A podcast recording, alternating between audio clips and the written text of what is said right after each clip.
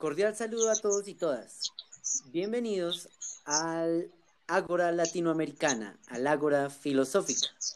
El día de hoy vamos a hablar de, la crisis COVID-19 y su relación eh, estrictamente con la ciencia y qué nos espera de la ciencia, para dónde va la ciencia y todo el conocimiento científico a dónde apunta. Recordemos que la filosofía, una de las ramas de la filosofía, eh, es específicamente la epistemología, que se trata de cuestionar y preguntarse acerca del quehacer científico.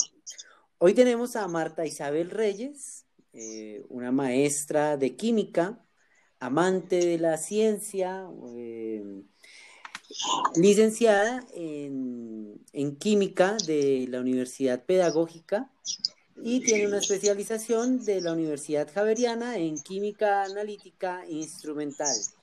Hola Isa, ¿cómo estás? Hola, gracias por la invitación, Camilo. Bien, bien a la espera de qué está ocurriendo, qué va a ocurrir en los próximos meses con este, esta situación mundial. Muy bien, me alegra mucho que estés. Eh, cuéntanos, bueno, antes de entrar en, materia, cuéntanos, ¿cómo has hecho para pasar tu, tu cuarentena? Cuéntanos qué has trabajado, qué has hecho en, en este encierro obligatorio. Bueno, pues mis actividades académicas continúan, entonces pues sigo trabajando desde la parte virtual, obviamente, eh, pero pues un poco intentando hacer lo que uno no hace en la rutina diaria, ¿no? Un poco de leer, un poco de actualizarse en algunos temas y pues con la familia, con la mascota, entonces pues verle por un poco el lado positivo a esta situación porque no hay otra opción realmente. Muy bien, Isa. Eh, cuéntanos. Vamos a hablar un poco de la ciencia y sabemos que, que, tú eres un amante de todo esto, ¿no? O sea, ¿por qué te interesó la ciencia? Bueno, pues siempre me aparece, siempre he sido como muy curiosa, entonces siempre me, me, me he cuestionado el por qué suceden las cosas o por qué tiene solución alguna situación en particular. Entonces esa, mm, esa gana de entender qué es lo que ocurre alrededor eh, fue como lo que me llevó a, a, buscar acerca de la ciencia y obviamente pues me dejé deslumbrar en mi juventud por, por los experimentos, por estar en, en el trabajo en un laboratorio. Entonces creo que esa parte me cautivó, me cautivó más estar con mi bata que con una oficina con un traje de oficina pegada al computador todo el día, bueno, aunque últimamente lo he tenido mucho que hacer, pero es esa parte, esa parte de conocer qué es lo que pasa realmente en la vida, cada instante, en cada situación que tengamos en el día a día. Muy bien, Isa. Eh, bueno, dime, ¿por qué la química? Eh, ¿Qué te llamó la atención de la química?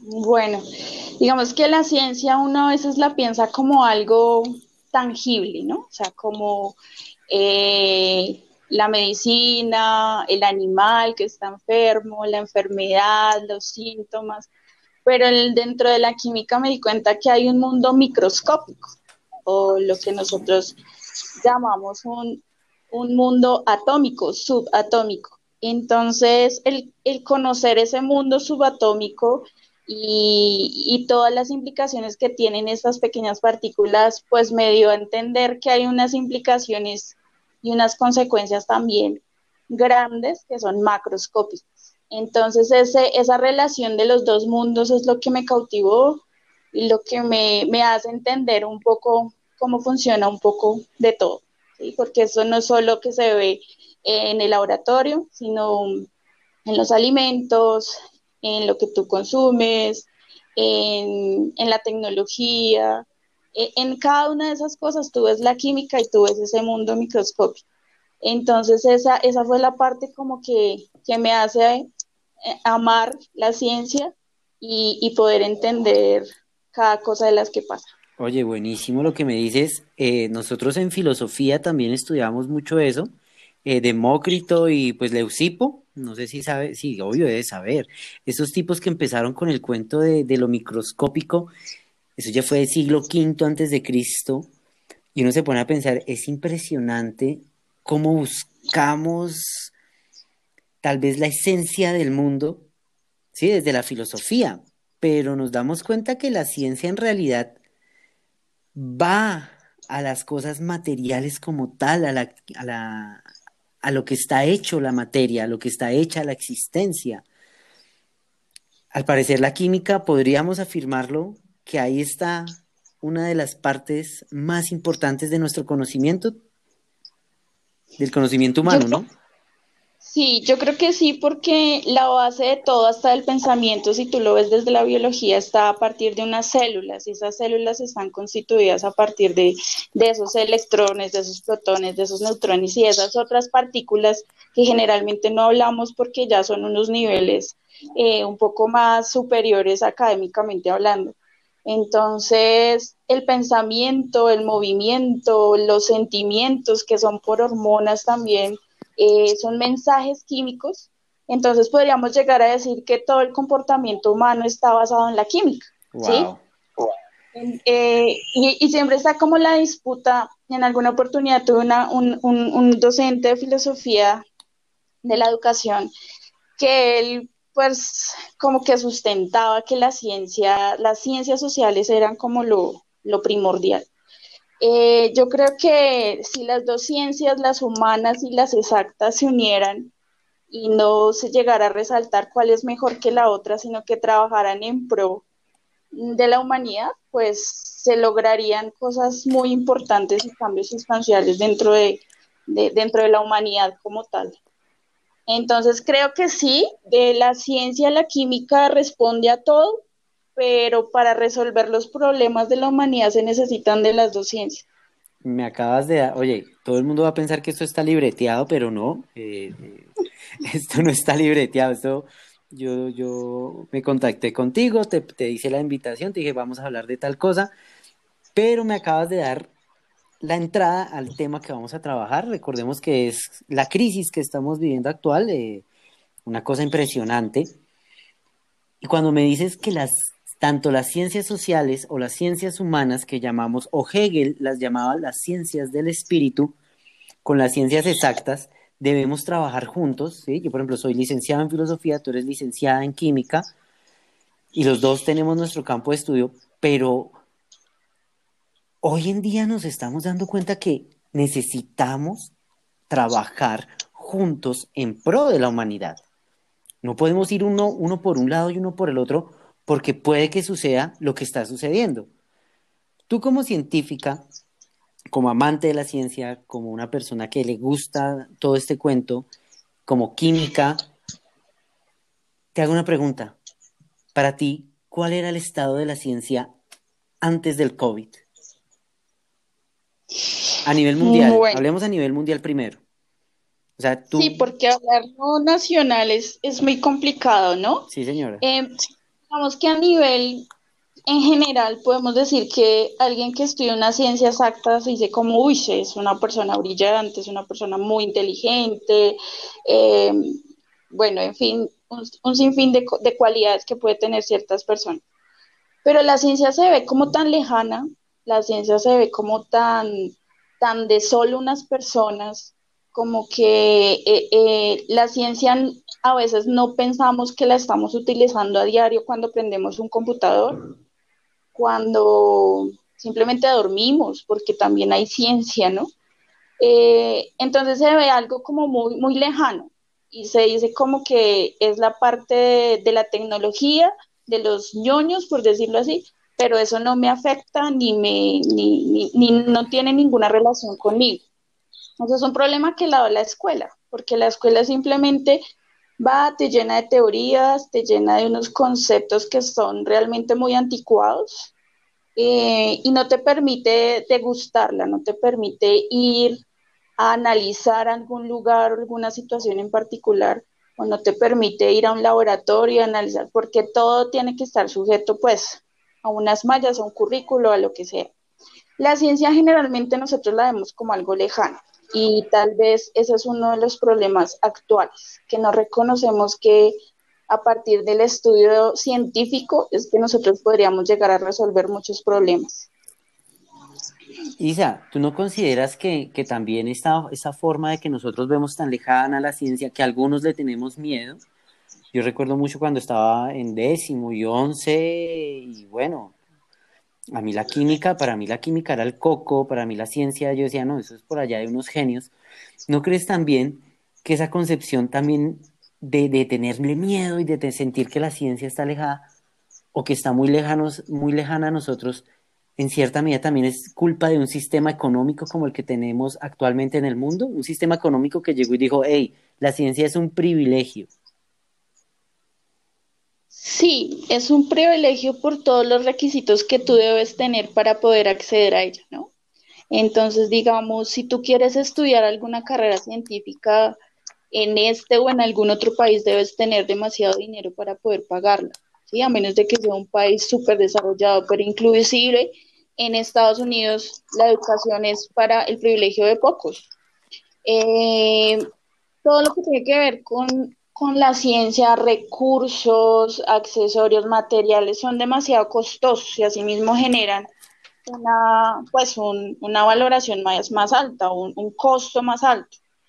Eh, hay poca, poca atracción, para los jóvenes hoy en día no es tan atractivo este tipo de, de, de ciencias porque son muy matematizadas, por decirlo, muy operativas, muy analíticas y tristemente estamos acostumbrados a que estas, esto, esto sea de pereza, esto sea como, ay, otra vez los números, ay, otra vez tengo que analizar, estamos muy mecanizados, entonces en ese sentido no llama la atención y en el sentido de que no genera unos, unos salarios que generen muchas posibilidades. Entonces, vemos el, ejemplo de un médico, que el médico no solo es su pregrado, tiene que ser su especialización, sus muchísimas actualizaciones, porque la medicina está constantemente actualizándose y asimismo deben ser estos, eh, estos eh, profesionales. Entonces es, un, es una carrera o son unas carreras que tú tienes que estar toda la vida estudiando y asimismo haciendo una inversión y, tus, tus ganancias no van a ser las mismas de las que invertiste. Entonces sí, efectivamente es una, es, eh, no, es, no es una ciencia que llame tanto la, la, atención por esa parte económica y esa parte de ganancias. Igual también nosotros hemos hecho análisis y la modernidad nos prometió que la ciencia iba a ser para todos, ¿no? O sea, esa, esa era la cuestión nos habían prometido, la modernidad nos prometió, nos dijo, hey, la ciencia tiene que ser un privilegio para, no es un privilegio, perdón, tiene que ser un derecho para todos.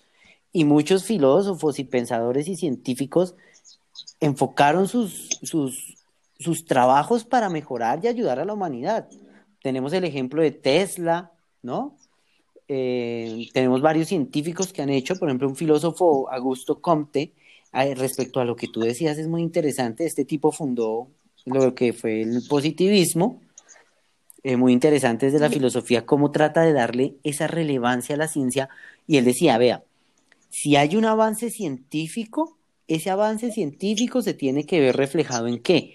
En lo social, en lo económico, en lo cultural y en lo político, porque un mundo realmente científico tiene que ser un mundo, un mundo bueno, un mundo agradable para nuestra existencia, porque es que ese es el objetivo de la, de la ciencia, hacer que nuestra vida sea mucho mejor. Pero antes del COVID, estamos pensando un poquito antes del COVID, había desigualdad. Y según Augusto Comte, este filósofo francés nos decía, con la ciencia se acaba la desigualdad. Entonces, sí, la ciencia estaba en manos de, un, o está en manos de, de un sistema económico egoísta está en manos de un sistema económico que ha, que ha dejado por fuera de la ciencia, de los avances científicos, por ejemplo, a, continentes como el africano, a continentes como el latín, como a nosotros, como a los latinoamericanos, ¿sí? ¿Cómo es posible que los avances científicos nos puedan curar el cáncer, pero acá no? ¿Sí me entiendes? Entonces... Es que la ciencia se supondría que debe ser algo de contexto para, o sea, para solucionar las problemáticas del hombre, ¿no? Y resulta que esas, por el sistema, precisamente ese sistema económico y político que hay, eh, esos problemas se pueden resolver, pero para muy pocos, ¿sí? Para aquellos que tienen las posibilidades y el dinero de resolverlos. Eh, la ciencia está limitada, ¿sí? La ciencia es un, es un privilegio para algunos porque, por ejemplo, nosotros podemos estar con tecnología ¿sí? Pero si nosotros vamos a otras mismas regiones de nuestra ciudad, no todos tienen esa misma tecnología que para algunos pensaríamos que es lo lógico. Por ejemplo, lo que estamos haciendo no lo pueden hacer todos. Exacto, y, y, si nos damos cuenta precisamente en esta situación del COVID, la, la problemática que se ha generado de, bueno, los estudiantes de la ciudad tienen todas estas herramientas virtuales que se pueden aprovechar y todo esto pero en la parte rural, ¿qué se está haciendo si no tienen la tecnología? Entonces, nuevamente estamos ante la ciencia, tristemente, en, actualmente es para algunos y debería tener eh, dominio total, ¿sí? Debería tener acceso total más bien, pues para, para que se avanzara igualitariamente en, pues en todos estos problemas que, que se genera hoy en día no solo económico, sino de salud, de todo, de todos los aspectos. Ok, eh, yo te hago una pregunta. No sé, muchos muchos filósofos actualmente, porque hoy se alborotaron los filósofos, yo no, yo no sabía que había tanto filósofo en el mundo, Isa. O sea, sociólogos, filósofos, antropólogos, todos estamos hablando de esta situación porque nos convoca. Otros dicen que no, ¿sí? Otros dicen no podemos hablar de esto porque no hay metodología, tú sabes, gente que, que, que prefiere ocultarse allá en sus cavernas y no hablar de este tema. Por eso es que yo, yo estoy invitando a una científica para hablar de esto, ¿sí? Porque no podemos quedarnos solamente en nuestra caverna hablando de filosofía y todo eso. Muchos filósofos afirman que la crisis actual es culpa, o bueno, ¿por qué la ciencia no estaba preparada para esto? ¿Por qué, no está, ¿Por qué el mundo está sufriendo todo esto? Uno de los objetivos de la ciencia es predecir lo que va a pasar. ¿cierto? ¿Por qué no estamos preparados? ¿Por qué nos cogió de sorpresa este virus? ¿Por qué nos... ¿Por qué está pasando esto, Isa? Respecto a la ciencia. Bueno, primero que hay que entender que este tipo de pandemias es un comportamiento normal de la naturaleza, ¿sí? Eh, las pandemias han sido, eh, durante la historia de la humanidad, han habido bastantes pandemias que tú de historia sabes más, obviamente. Pero tal vez dentro de los últimos tiempos este ha sido uno de los más fuertes. ¿Por qué? Porque este virus que llamamos coronavirus es un virus que no habían entrado como tal al ciclo humano. Entonces eran unos virus que estaban eh, dentro de los animales. De hecho, a los gatos y a los perros se les vacuna contra el coronavirus. Es un virus totalmente eh, diferente, pero hace parte de la misma familia. Por eso la ciencia no estaba preparada para esto, ¿sí? Eh, porque es un virus nuevo y como es nuevo, como se, introdujo a nuestro sistema, em, no, sabe, no se sabe qué hacer, no se sabe qué comportamiento tiene, no se sabe cuáles van a ser las consecuencias de una vacuna, porque se dice que este virus está mutando muy rápidamente, es decir, que está cambiando constantemente tanto en síntomas, tanto en, su forma de ataque, en su forma de reproducción. Entonces, eh, ese es como el caos a nivel científico que se genera hoy en día. Tú me preguntas de por qué la ciencia no estaba preparada para esto.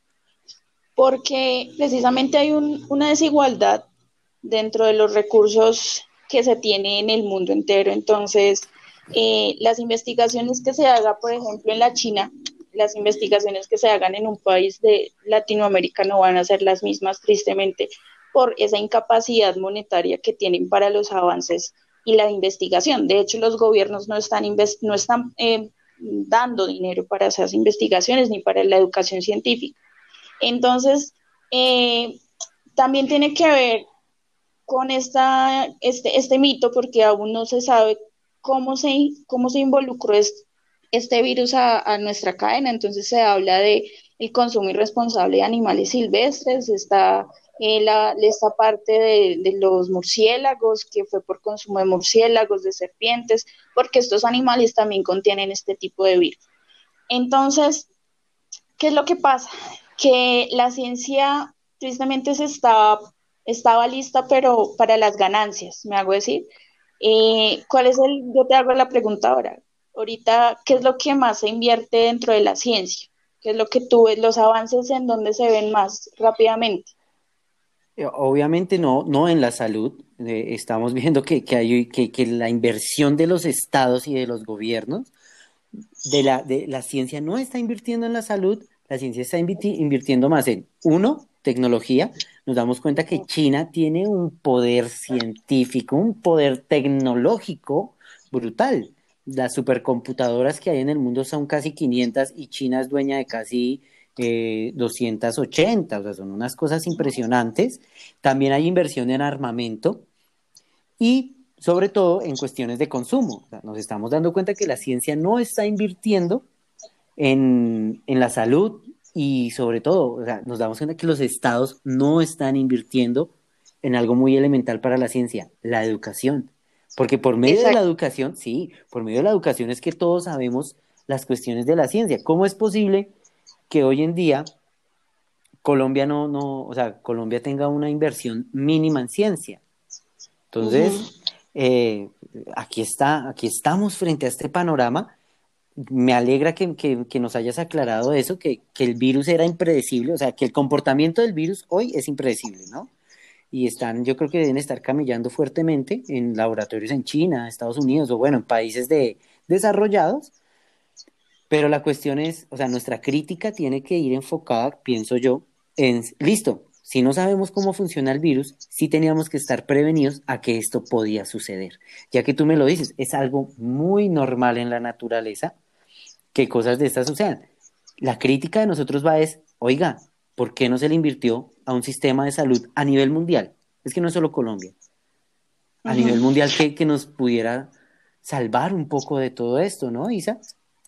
Sí, precisamente como tú bien me dijiste, es esa inversión tecnológica la que eh, pues anteriormente se veía que predominaba más, pues porque generaba a sí mismo unas ganancias, pero la salud nunca va a generar ganancias y, no va a generar una rentabilidad y asimismo no, no se estaba invirtiendo ni en avances tecnológicos ni como tal en la capacitación en profesionales, ¿sí? Porque mira, Mira ahorita todos estos profesionales de salud por esas malas eh, técnicas, ¿sí? Que, se, que se, dan en los hospitales, cómo se han visto también afectados por este virus. Entonces, entonces es, es, una vaina, claro, que no, nace definitivamente desde la educación. Si no tienes, si a ti no te, no te aportan dentro, no te apoyan dentro de esos recursos que yo necesito científicos pues no van a haber unas buenas medidas para las situaciones de alerta como se están viviendo en este momento. Claro, o sea, tenemos una, emergencia muy tremenda. Isa, preguntémonos por el presente. ¿Qué tenemos que esperar nosotros, las personas que no estamos 100% eh, metidos en el mundo de la ciencia, hablemos de nuestros estudiantes, hablemos de los padres de familia, hablemos de, la, de, nuestras madres, de nuestra familia, de la gente del común. Hoy, ¿qué, ¿qué tenemos que esperar de la ciencia? Yo, yo, yo creo que hay que tener un cambio de chip total, en todos los aspectos, no solo en el científico porque a raíz de esta situación pues van a, van a cambiar todas nuestras prácticas diarias de vida. Entonces lo que estábamos acostumbrados jamás va a volver a ser igual. Eh, ¿Qué podemos esperar? Pues ahorita se está buscando, las potencias están buscando como locos una vacuna, ¿sí? Eh, pero esta vacuna han durado buscando la vacuna del SIDA aproximadamente 10 años, ¿sí? Y no se ha encontrado una vacuna efectiva contra el SIDA. Nosotros a veces escuchamos noticias que Cuba ya tiene la, cura para, la, para el SIDA, que Alemania tiene la cura, pero, en sí no, no, se ha dado como tal, no es tangible esa vacuna. ¿Por qué? Porque dentro de los grupos farmacéuticos a nivel mundial hay una competencia demasiado grande porque el que encuentre esa vacuna está destinado a ser millonario totalmente y a dominar, por decirlo así, el mundo ante esta situación porque ahorita la situación, o sea, ¿qué está dominando este virus? Y quería hacer aquí también como una, algo irónico, es que este virus es un virus eh, que contiene una cadena de ARN, ¿sí? Es una sustancia química que se llama ácido ribonucleico. Es, un, es una sustancia que es demasiado sencilla y solo lo tienen los organismos menos evolucionados.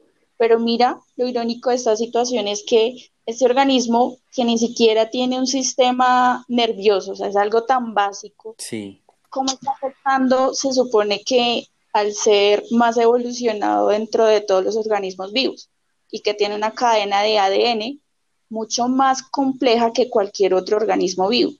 Entonces ahí, bueno, me salgo un poquito de tu pregunta, pero también creo que es importante hacer como ese tipo de, análisis biológicos de realmente si somos lo más evolucionado dentro de esta especie, ¿sí?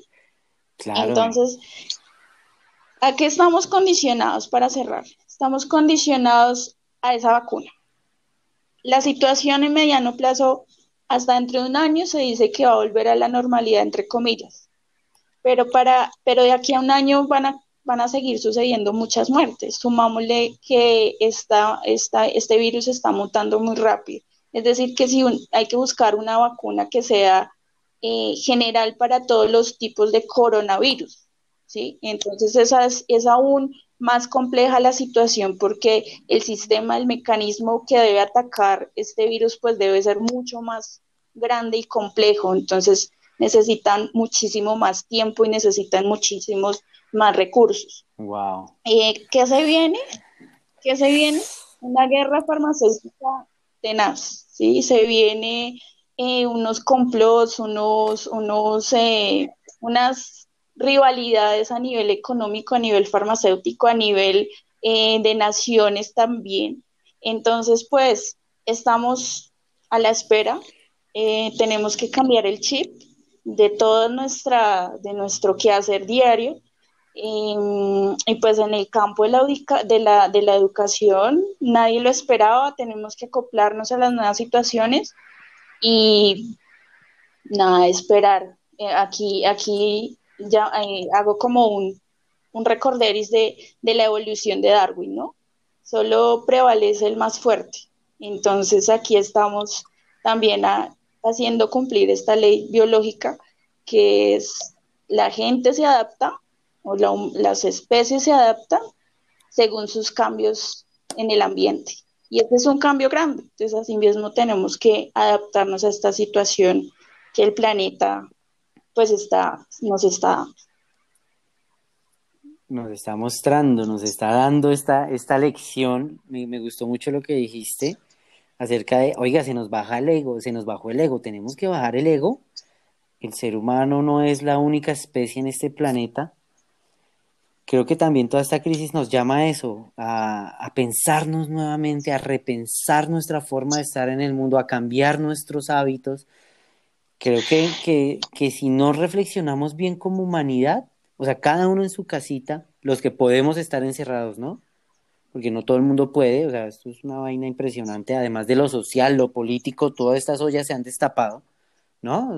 Éramos muy ignorantes, o nos hacíamos más bien, de la pobreza infinita que hay en este mundo, pero creo que sí hay que cambiar, creo que, que aquí hay una, una, una fuerte bofetada a esto de la humanidad, tenemos que empezar a cambiar hábitos, tenemos que empezar a reaccionar, darle un papel preponderante a la ciencia y no a la ciencia para consumir, no a la ciencia para la tecnología vana, no invertir tanto dinero en, en, hombre, en el consumo, en el mercado, en hacer más ricos a los que son ricos, sino en realidad a una academia científica, porque es que ahorita los retos que se vienen, según lo que nos has dicho, son inmensos, son grandísimos. ¿Listo? Entonces, muchísimas gracias, Isa. O sea, eh, nos diste un panorama genial acerca de todo. Cami, yo quisiera cerrar con una, una frase que leí, es de una eh, científica que se llama Patricia Fara, realmente la, la, la conocí hace muy poco, y ella, ella, ella dijo, la ciencia es lo que son los científicos, ¿sí? Y creo que esa, esa, esa es la reflexión que hay que dejar hoy en día. puede que los oyentes no sean los científicos, son estudiantes, pero a futuro van a ocupar eh, cosas importantes, cargos importantes dentro de nuestra sociedad.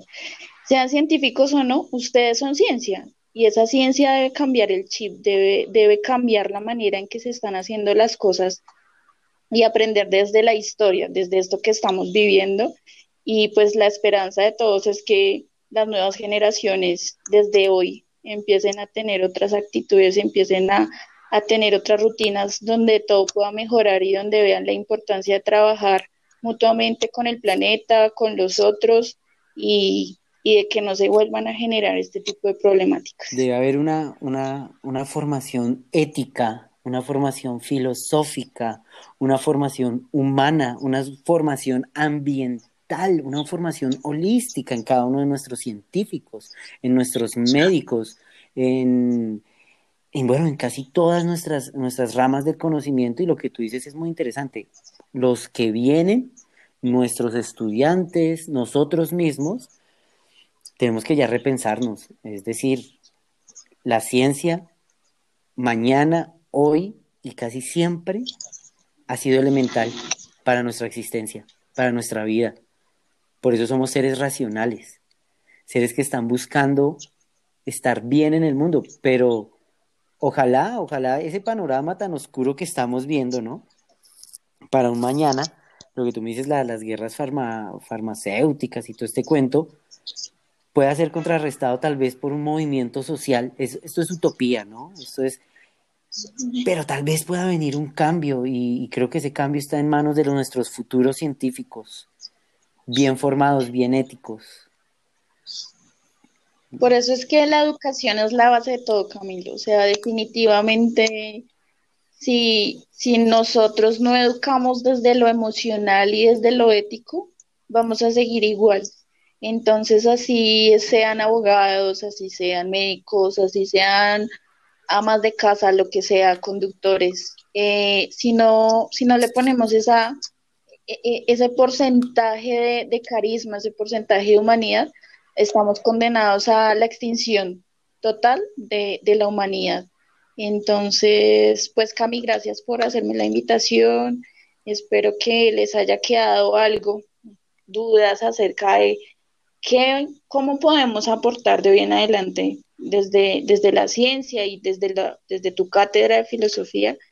Y pues nada, pues seguir con la esperanza de, de poder solucionar esto, de poder cambiar y de poder dejar nuevas y mejores cosas al, al planeta Tierra. Muchísimas gracias, Isa, una excelente maestra, amante de la ciencia, y pues que nos hace una invitación muy importante, ¿no? A ser científicos y científicas, éticos, a trabajar por este planeta, a trabajar por nosotros, porque no podemos seguir dejando en manos de intereses privados, de intereses en ocasiones, no, casi siempre egoístas, el desarrollo de nuestra existencia. Muchísimas gracias, Isa. Eh, nos, ojalá nos podamos ver en otra oportunidad, ojalá con una mejor situación, ¿no? Para poder charlar de esto. Sí, sí, no, es chévere, me gusta y no, bienvenidas sean todas las oportunidades y un abrazo para ti y pues para todos y, y a seguir trabajando por esto. Vamos, entonces, hasta luego, muchísimas gracias a todos y todas por escucharnos, nos veremos en una próxima ocasión.